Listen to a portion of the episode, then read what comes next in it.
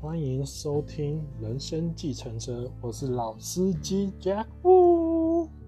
哦，嗨，我们今天要讲的是个人实相的本质，接着上次继续讲。那在我讲之前呢，我想分享一下，我今天呢跟同事去吃个饭。那，嗯，我很久没有在 Live Music 的餐厅吃饭，后那是一个氛围很好的一个餐厅，这样子。那。那也喝了一点小酒，所以，呃，对，就是很久没有在外面，在 Life 的餐厅吃饭，所以很开心，对，很开心。那这个，这个有时候要想人生啊，我们就谈到说，有时候人生有时候不是只有一直在外面吃好吃的，有时候你要搭配着吃这样子。那我也觉得说，这种是是。因为你就算鲍鱼一次一直吃，你也会吃到腻这样子，所以人生，呃，酸甜苦辣都要有一点哦，那那这样子才会平衡哦。那不是说不好的都不要哦，有时候也是需要一些不好的。那我们就来认识一下自己对哪些，呃，透过读个人实相的本质来认识一下，说自己对哪一些的信念啊，或者是呃情绪啊，到底是。要怎么去调整？因为好吃的餐厅，呃，不是有些很好、很高档的餐厅也会有难吃的食物嘛。它有好吃的食物，就看你怎么点，对啊，所以这个就因人而异。那我们就回到个人实相的本质哈。那接着上次来讲，哦，那我就接着继续念。不管在直觉上或者是情绪上，上受啊。我们所了解的事情，往往要都要比我们在理性作用下所能知道的多。如果我们硬是要把一种启示性的讯息，或是像赛斯这样的事件，用我们自己那种无有限的观念去把它框起来，就等于强要以编号。来解释一朵花，呃，编号三来解释一朵花，或是应以两件不好不相干的事情来互相解释一下。哦、那这这个就是这一段呢，基本上赛斯要谈到，就是说，首先，嗯、这种直觉式或者是情绪上的感受，这种这种感受是内在的感受，不是那种你受到什么之后。刺激之后的那个感受，还是那种感受是直接而来的。就像有一次我下班的时候，就有一个感觉，就是我很久没有玩刮刮乐了。我小时候超超爱玩刮刮乐的。我外呃我阿妈给我的零用钱，我都是巷子口后面呃学校巷后门的巷子口。哦，对不起，有 有点有点太松了哈。学校巷。学校后门的巷子口的那一边有一家杂货店，它里面就有卖刮刮乐。我小时候，呃，阿妈给我的钱呢，我都贡献贡贡献给那一家这样子。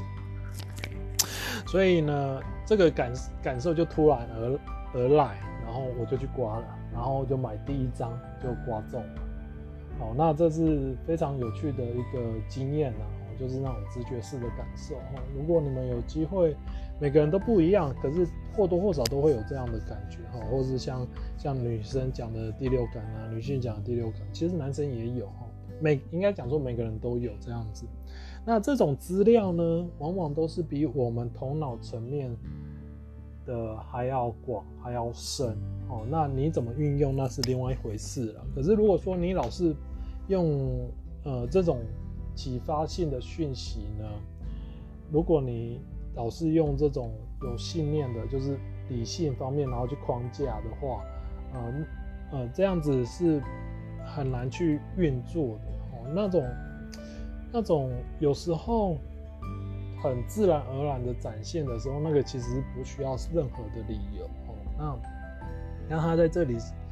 讲到是说，用我们自己那种有限的观念去把它框起来哦，那这就是下定义哦。那呃，我在学赛斯心法的过程，或者是赛斯资料的过程当中，我学到一个就是，呃，这是优雅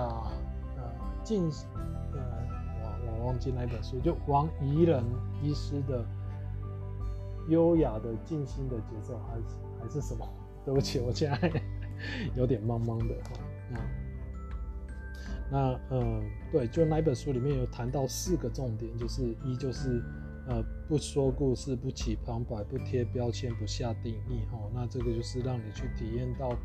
更大的。没有界限、没有限制的一个体验，那这种体验是来自于内在感受，是直觉上的。所以，呃，很多的事情发生的时候，当然，如果你是，当然，这有一个东西，就是说，呃，你是带着怎样的状态去起心动念？如果你是带一个开玩笑的状态去起心动念，那也会是导致这个。你嘴巴讲的这个定义上会有点调整哦，那这个是非常非常有趣的东西。那接下来再想想也很有意思，一个根本不把注意力放在我们这个世界的人哦，这里指的是赛斯，却能借着他所显示给我们看的一个事实，其他实相的确存在。来帮助我们过一个更开心、更充实的生活。在这本书里，赛斯说明了我们的生活经验是可以改变的。改变之道在于改变我们对自己以及对物质生命的信念。哦，那就是呃，最后一句话很重要的地方，就是说，改变之道在于改变我们对自己的。这个的自己是是刮胡起来的，也就是说，人有很多很多的面相，那你有没有办法认识你所有的面相？呃，基本上是有一点挑战性，但是有没有认识到你有某一些面相？好，那这个面相是你喜欢的还是不喜欢的？那你不喜欢的时候，你该怎么改？所以他在后面又谈到了，就说，以及对物质生命的信念。哦，那这个信念就是我们来来运作的。那我先讲一下，这种信念不是我们外头脑上面的信念，是内在的信念。哦，因为有时候你会想说，吸引力法则为什么没有办法作用啊，或者是什么墨菲定律啊等等的，哦，这些都排斥在头脑层面。那种信念其实是有能量注入的信念，就是你对什么的想法、看法、情感比较浓烈的。那种注入这样子，所以接下来对我而言，赛事资料已是一种不再需要以人间基础去评判的远远而来的神奇理论，以一种莫名所以的方式，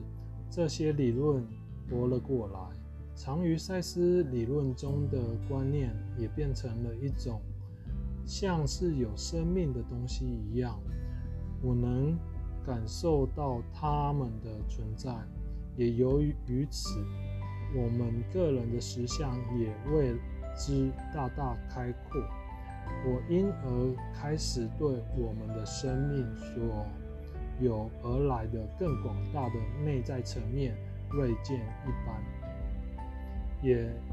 更因而学会了其他感知的方式。这些认识方式不仅使我们能看到一些其他崭新的世界，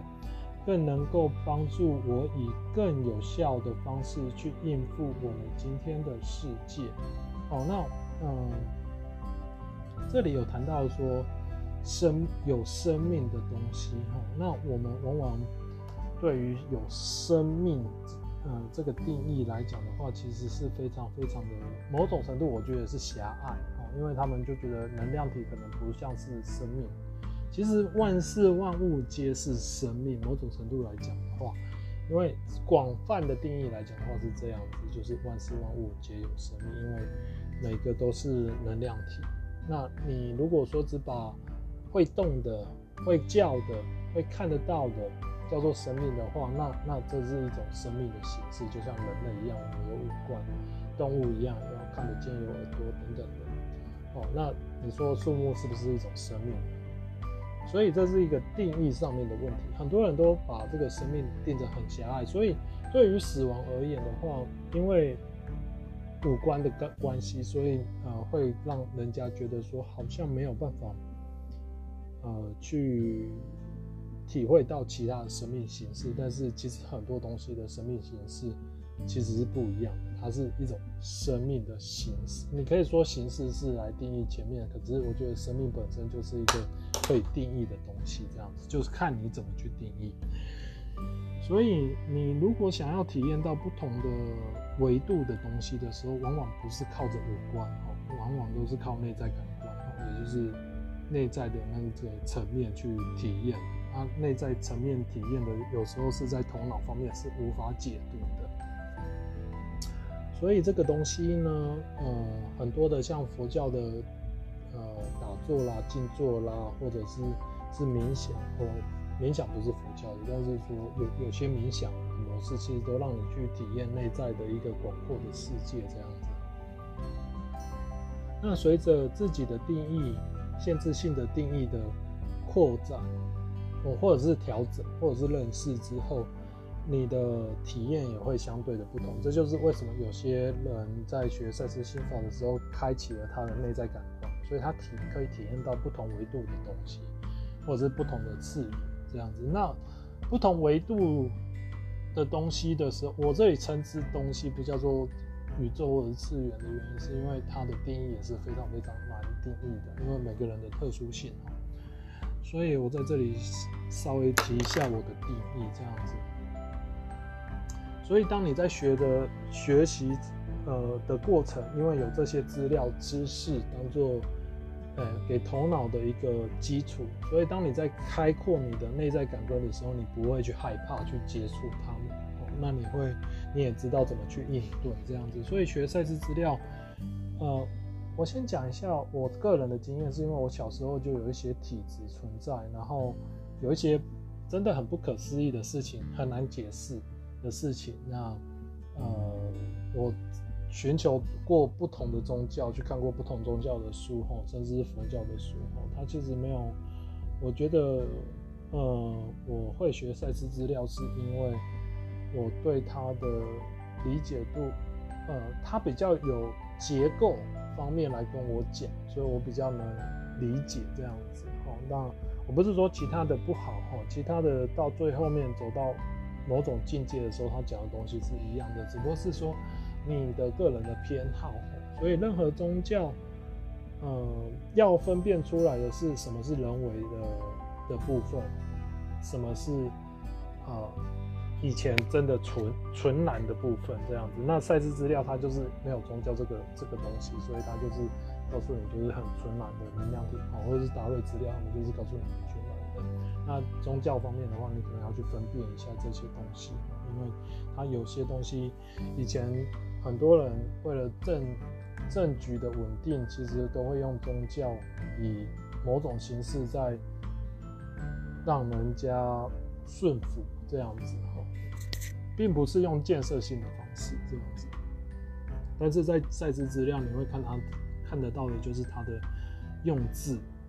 哦，他并没有用用带有一些负面的语词在跟你讲事情，他会跟你解释为什么是负面的。东西，但是他不会跟你讲说，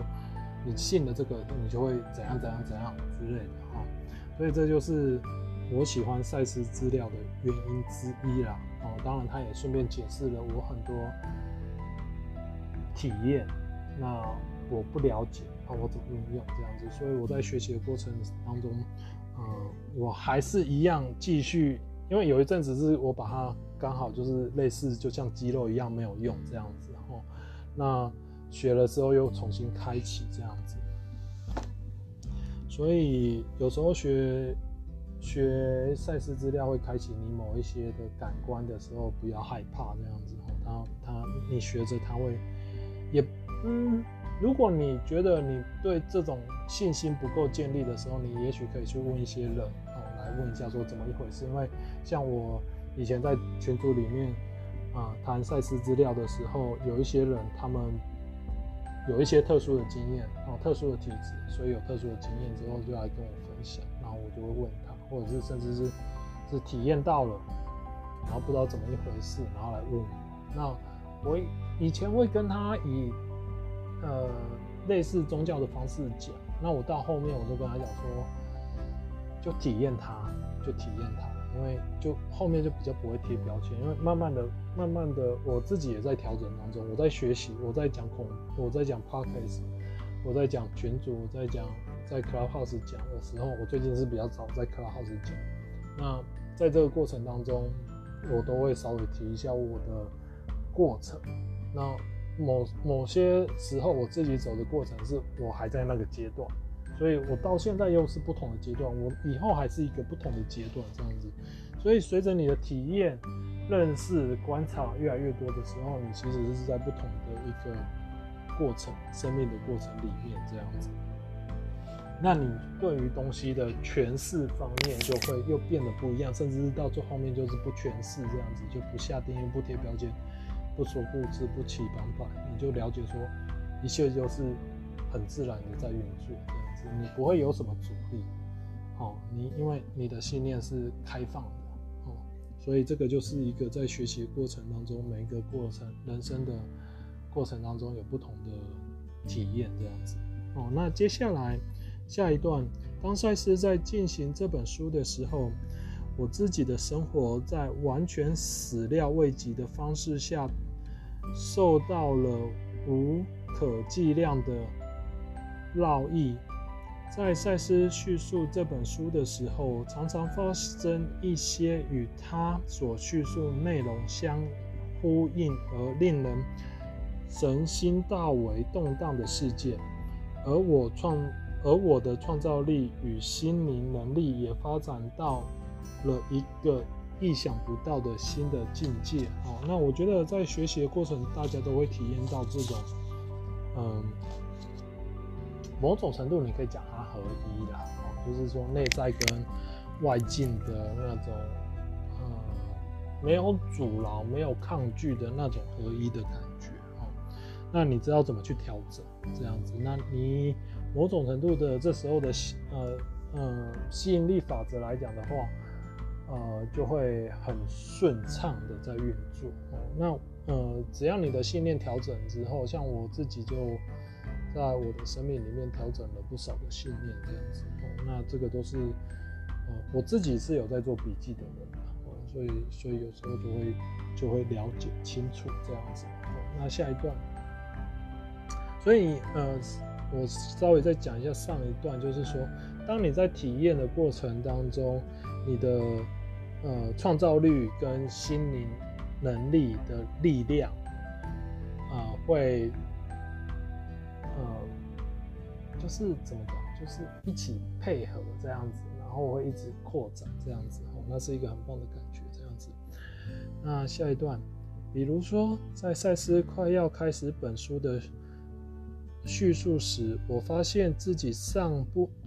了一个新的。征途这种迈进被我称为苏玛丽的发展。苏玛丽的意思是指在某种程度上有着相同整体的性的一个意识组系。我在这一家子意识的交通需要用一种特殊的语言，但这种语言却不是我们一般所认为的语言。我猜想，这种语言的作用就像是一种心理与心灵的架构一样，使得我不，呃，使得我可以不受一般人言语的局限，而表达出或借以传达出恰恰存在于我以一般语言能表达。范围之外的内在感受与资料。好，那我稍微讲一下，苏玛丽是在未知的实相里面谈有谈到的九大意识家族其中之一。那我在学习的过程当中呢，我对自己也会存在着好奇心嘛，所以我就去去去了解。那我学到刚开始的好奇心就是，哦，原来就是每个意识家族它有某一些特质存在。那我在看我自己的特质的时候，我其实我发现说我，我其实是横跨好几个家族这样子，我本人就是有这样的特质。但是我觉得说，我到后面学到后面的时候，我就觉得说，他这种只是某种程度的把你给领进门的一个某种程度的分类。可是你到后面的时候，你越清楚说不贴标签、不说故事、不起旁白、不下定义等等的这些这些概念的时候，你对这样子的一个家族的的概念，反而就觉得说。呃，不需要分类，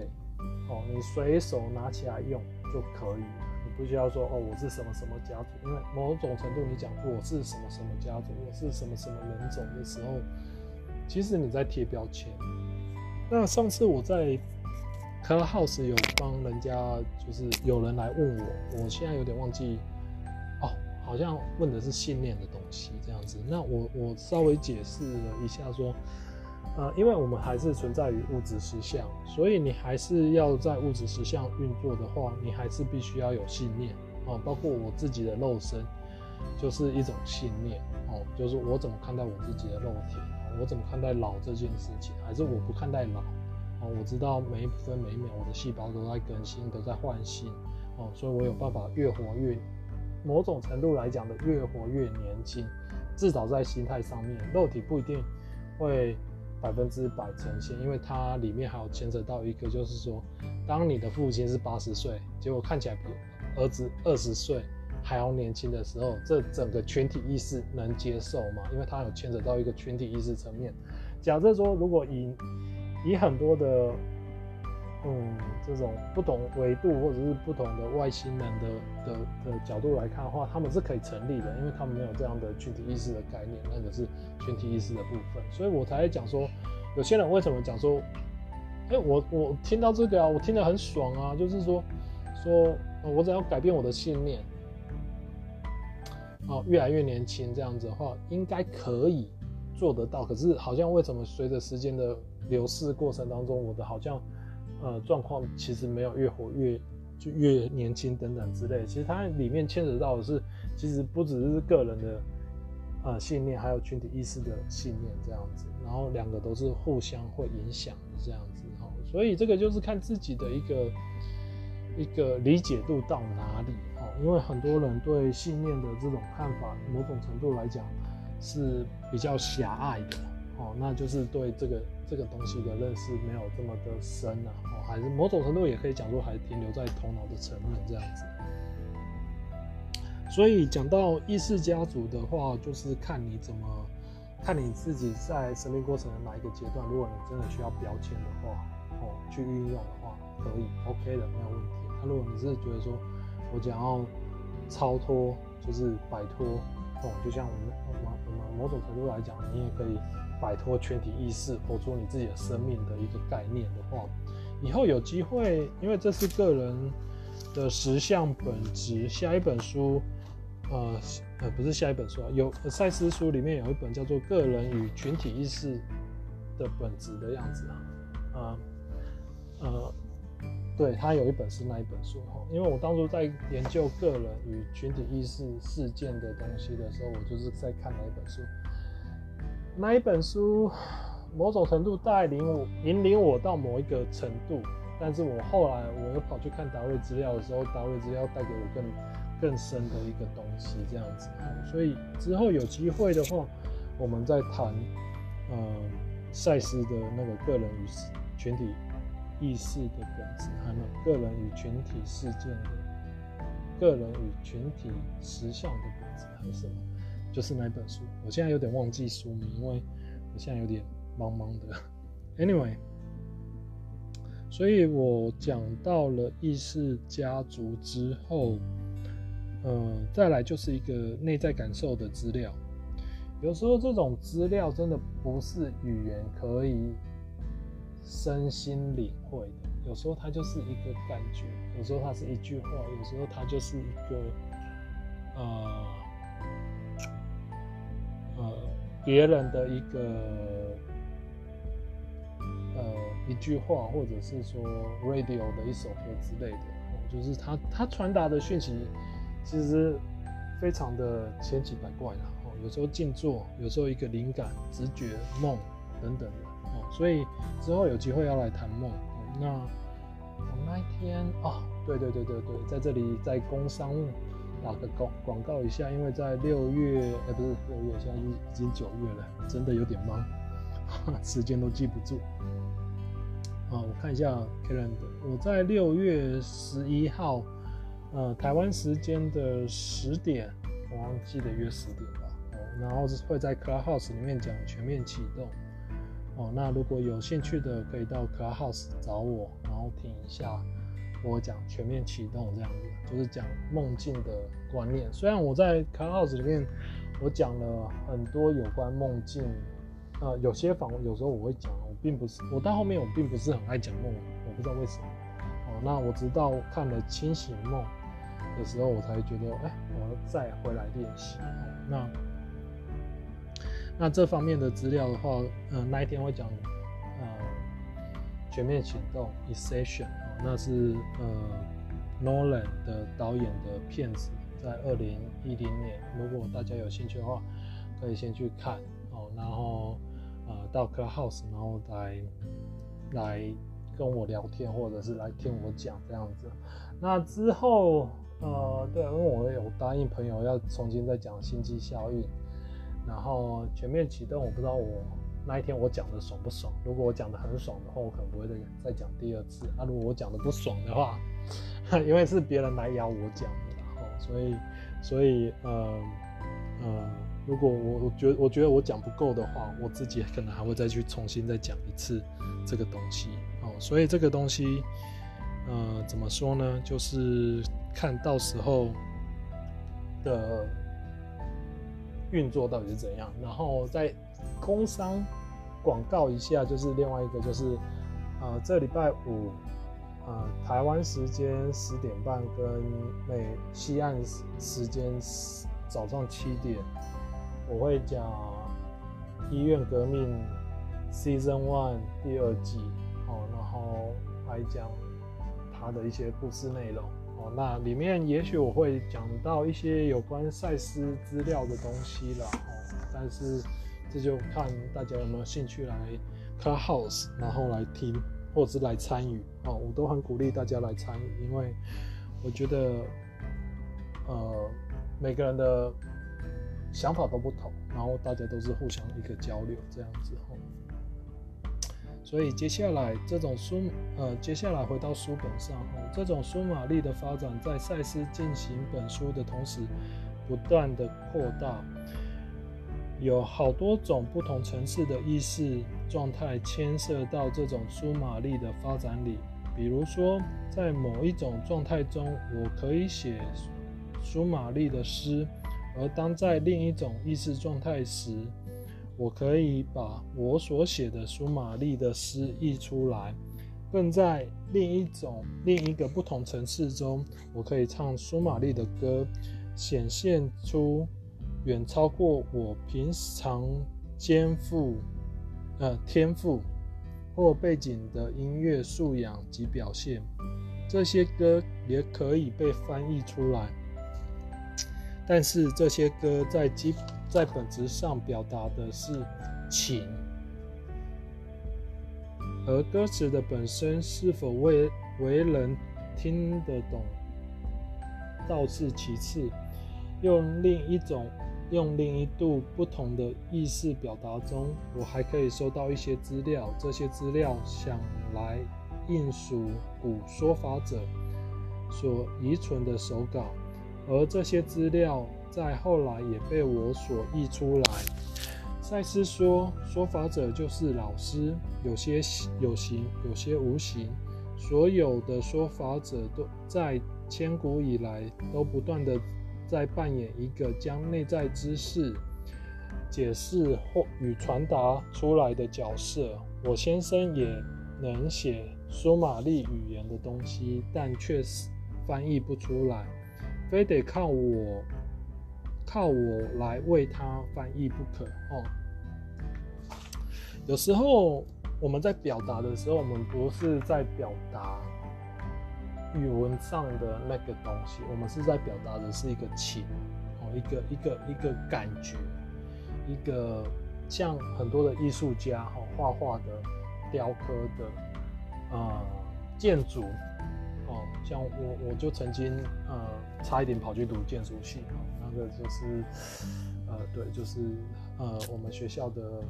那个 department 的 dean，他很欣赏我，就差一点就被找去呃读建筑系这样子。那呃就是一种表达哦，表达是情感的层面，也是某种程度你也可以讲说是能量的流动这样子，所以有些很感动的音乐，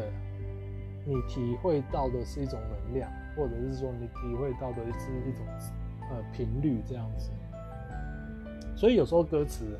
呃，那个歌词反倒是其次，它是一种感觉这样子。那那种感觉就是没有办法用语言来完整表述。然后它有时候是一幅画给你的感觉，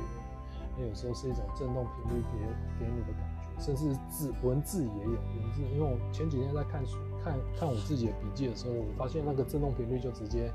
直接浮出来这样子，然后我就啊、哦，我终于我终于 对那个东西 我终于了解了，跟我有点跟我很高兴啊，很高兴，就是我我有吸收进去，因为。这跟我当初在学赛斯书一样，我不是说我在学赛斯书的时候我就看见振动频率，哦，那这是我第一次从文字里面看到振动频率。那在赛斯书也讲过，语言它是有它的力量存在的，这样子哈。所以这是不同的层次的东西。然后再讲到的是说法者，其实说法者，呃，就看每个人的，呃，理解度都不同。所以有些人的理解度是够的，就像，呃，我对赛斯书我来讲的话，我觉得我的理解度是够的哦。然后翻译的话，有时候我还真的翻不出来。我就说，我就是那个感觉哦。我还没读赛斯书的时候，很多时候我在跟我妹讲事情的时候，我没有办法讲出原理，哦，我就说，哦，那感觉就是一个感觉啊，我看人就是一个感觉。然后我知道怎么接下来事情会怎样发生，就是一个感觉，好，然后我就把那个感觉讲出来，好，所以我妈妈小时候，我在小时候，我妈妈不太喜欢跟我看连续剧，是因为我会把后面的剧情顺便讲出来。可是你问我说你怎么知道后面的剧情？我说我不知道，就是一个感觉，我就只会跟你讲说只是一个感觉。那我在读赛斯书的过程当中，我慢慢的理解了了解到说，哦，原来它是怎么一回事，哦，所以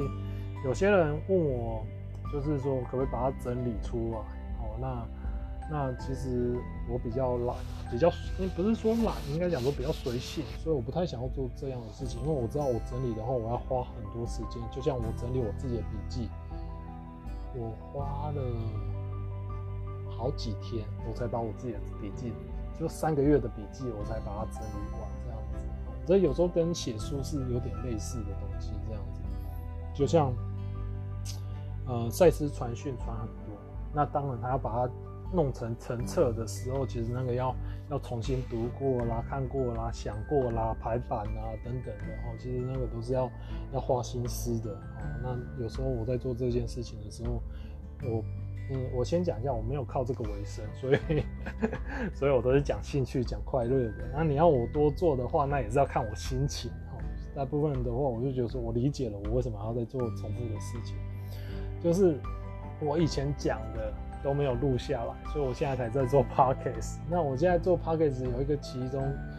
一个原因，是因为假设我以后我有小孩了，那我不在了，他可以听我的 podcast 来理解赛斯书的东西，要传达的东西。所以我的另外一个目的是是是这一个，然后再就是好玩这样子。所以我以前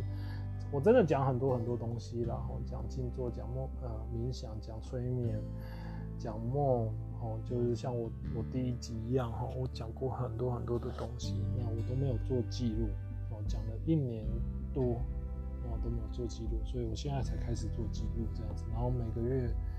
以前是每个礼拜几乎都快要到每天讲，那我现在就是一个礼拜讲一次，然后再顺便去去讲一些戏剧的东西。搭配赛斯书来来告诉你说戏剧的概念跟赛斯书的一个结合这样子，或者是戏剧的一个编导的时候，我们来分析一下，也不能讲说分析了，就是来来告诉你说，如果在赛斯里面，赛斯书的资料里面怎么样运用的层面这样子，因为很多人比较喜欢用运用的层面，不太喜欢听原理。我后来发现，因为我喜欢讲原理，因为原理会用的时候，你用不管用哪个方式都很很轻松。就像就像刚才九大意识家族，你原理了解，它就是来都都是分这么多，其实都来自呃同一个嘛。那就是意识，你只是把它怎么运用的问题嘛。那怎么运用的话，你就怎么怎么创造出不同的意识，然后不同的意识要怎么样再混合哦，这是一个最好玩的地方，就是它可以混合这样子。好，接下来在赛斯持续进行本书的著述时，我完成了一篇全诗稿的作创作，诗名为《在时光中，灵魂必》。灵魂与必巧的我们之间的对话。这首这首长诗中，我根据赛斯在他的书中所提示的建议，发展出了很多我自己的信念。哦，这种发展催生了我另一首诗《说法者的问世》。就我而言，我自己。的这些经验说明了一个事实，那就是天地间本来就有一个蕴藏着丰富知识与创造的宝脉，每个人都可以根据他自己的能力的不同，而自这股宝脉中获得不同程度的收益。这股流所存在的地方，就正在我们平常意识的表层之下。好，那我稍微诶、等下我把它念完好了。我深信这本来就是我们人类遗产的一部分。任何一个真正有心向自己内心去探索的行者，或多或少的进入到这层宝脉而有所收获。哦，那我稍微讲一下，就是说。嗯，他前面讲说，你在今天不管你做什么，哦，就是说你你是一个画家也好啦，你是一个创作者，唱歌，呃，写 program，哦，或者是不管各行各业的，呃，包罗万象的哈，哦，其实它都会发展出。在你在做的过程当中，它会发展出很多的一个新的概念出呈现。那这个新的概念呈现，往往都是从这个宝脉而来的。那这这一段，呃，宝脉的部分的话，就跟达瑞资料的那个心念是一样的。他他在呃达瑞资料里面谈到的心念里面，跟这个宝脉其实是是非常类似的，因为。呃，在达瑞资料，它是用蒲公英的种子在形容信念这样子，但是在这里，它就是用一种呃呃天天地万物之间蕴藏着丰富的知识与创造的宝脉。那这个东西怎么取得呢？呃，就是像灵感这样子，或者是直觉，或者是梦。那其实它就只是在一个。不同，呃，他是在这里是讲说，他就只是在我们平常意识的表层之下，所以如果你要取得的话，你要带有觉知的去这一层，哦、其实它它其实是混合体。我先稍微讲一下，这个有时候很多人都喜欢用一二三四五六七八九十在讲事情，然后有时候读这种书，它并不是一二三四五六七八九十，它是跳的，然后，它是混合。然后又跳的，所以有时候比较难讲的部分就是它是混着又跳的，所以有时候比较让让让人家让比较难以了解的部分是在这里哦。所以我们今天呃，哎，等下我稍微讲一下这个东西要怎么去接触好呢？就是说，当你运用赛斯书里面他讲的心理时间哦，或者是说你静心静坐哦，其实都可以接触到，然后。还有一个东西就是自己的意念意图，哦，这个东西也会帮你去接触到，哦，不管是你是在醒着还是睡觉，哦，睡梦也可以接触到，哦，其实方式非常非常多种啊，应该这样讲，方式方式非常多种，只是你辨别的出来，辨别不出来。如果你贴标签贴得很严重的人，大概很难辨别出，很难辨别出来，因为因为你活你会变成你活在你自己的信念里面，等于说你你其他的资讯，信念某种程度它就是像 filter 哦，就是会帮你过滤掉一些资讯，它就是一个过滤器一样哦，所以你没有办法辨别出来，是因为被过滤掉了。但是当你的信念越弹性的时候，你可以有办法去呃辨认的出来这样子哦，所以有时候。那种直觉来了就去做哦，那会对于自己头脑层面的自己，对于内在的自己的资料更有信心的时候，你这种辨识度就会越来越高。这样子，嗯，我想一下，我要好，我想我今天就念到这里好了，因为呃，对，因为我想休息啊。好，那我再。讲一下，就是说，欢迎用 IG 跟我联络哈。如果你有什么问题啊，或者是想要分享的，或者是是有什么想要讨论的哈，都可以跟用 IG 跟就是 Instagram 跟我联络哈。那我的 IG 是 JWU 哦九六八八。那如果说呃有认识我的哦，你们知道有些地方可以找到我，像 Clubhouse 啊，或者是 Line。哦，那这个如果不认识我的话，可以用 IG 哦。那呃，如果你们有什么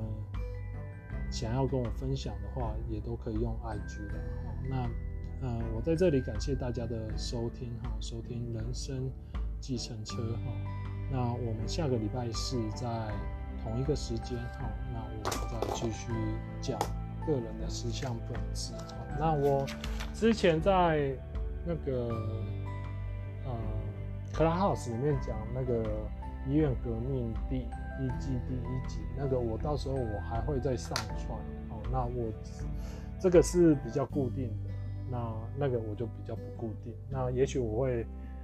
再讲别的东西，好像职场的趣事啊，就是有趣的事情。哦，那那呃也是在 Clubhouse 里面开这样子。哦，所以有些东西我还是会在。Clubhouse 里面，呃，我了解说现在好像台湾已经微解封了哦，所以、呃，有些人不上 Clubhouse，但是我还是会在那里讲这样子啊。如果你们有兴趣的话，欢迎来跟我一起共襄盛举。哦，那我今天就讲到这里，感谢大家的收听。好，那我们下礼拜四在同一个时间再见。好，拜拜。